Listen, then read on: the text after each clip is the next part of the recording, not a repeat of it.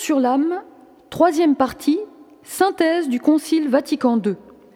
Par le Père Pierre Dumoulin, extrait de son livre Qu'est-ce que l'âme? Édition des Béatitudes, les petits traités spirituels numéro 36. Les réponses seront tirées de Gaudium et Spes, les numéros de référence seront de cette encyclique. D'abord, qu'est-ce que l'homme? Corps et âme, mais vraiment un, l'homme est, dans sa condition corporelle même, un résumé de l'univers. Les choses trouvent en lui leur sommet et peuvent librement louer leur Créateur. Il est donc interdit à l'homme de dédaigner la vie corporelle. Toutefois, blessé par le péché, il ressent en lui les révoltes du corps. C'est donc la dignité même de l'homme qui exige de lui qu'il glorifie Dieu dans son corps sans le laisser asservir au mauvais penchant de son cœur.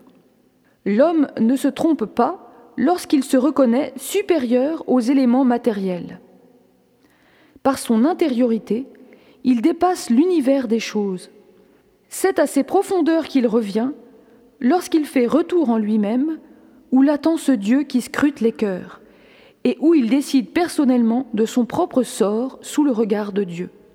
Ainsi, lorsqu'il reconnaît en lui une âme spirituelle et immortelle, il n'est pas le jouet d'une création imaginaire. Il atteint le tréfonds même de la réalité. Numéro 14 dans Gaudium et Spes. Deuxièmement, dignité de l'intelligence, vérité et sagesse. Participant à la lumière de l'intelligence divine, l'homme a raison de penser que par sa propre intelligence, il dépasse l'univers des choses.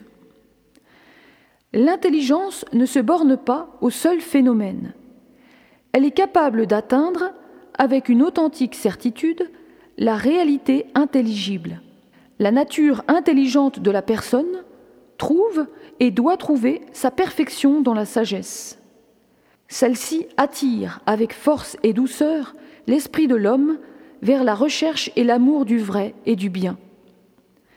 L'homme qui s'en nourrit est conduit du monde visible à l'invisible. Par le don de l'esprit, l'homme parvient dans la foi à contempler et à goûter le mystère de la volonté divine. Numéro 15 dans Gaudium et Spes. Dignité de la conscience morale. Au fond de sa conscience, l'homme découvre la présence d'une loi qu'il ne s'est pas donnée lui-même, mais à laquelle il est tenu d'obéir. Cette voie, qui ne cesse de le presser d'aimer et d'accomplir le bien et d'éviter le mal, résonne dans l'intimité de son cœur au moment opportun. Fais ceci, évite cela. C'est une loi inscrite par Dieu au cœur de l'homme. Sa dignité est de lui obéir, et c'est elle qui le jugera. La conscience est le centre le plus secret de l'homme, le sanctuaire où il est seul avec Dieu et où sa voix se fait entendre numéro 16 dans Gaudium et Spes. Grandeur de la liberté. C'est toujours librement que l'homme se tourne vers le bien. Souvent, nos contemporains chérissent la liberté d'une manière qui n'est pas droite, comme la licence de faire n'importe quoi, pourvu que cela plaise, même le mal.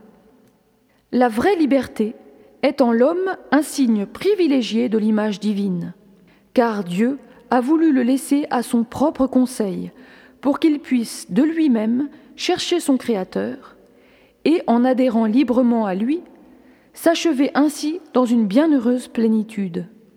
Ce n'est toutefois que par le secours de la grâce divine que la liberté humaine, blessée par le péché, peut s'ordonner à Dieu d'une manière effective et intégrale. Et chacun devra rendre compte de sa propre vie devant le tribunal de Dieu selon le bien ou le mal accompli. Numéro 17 dans Gaudium et Spes.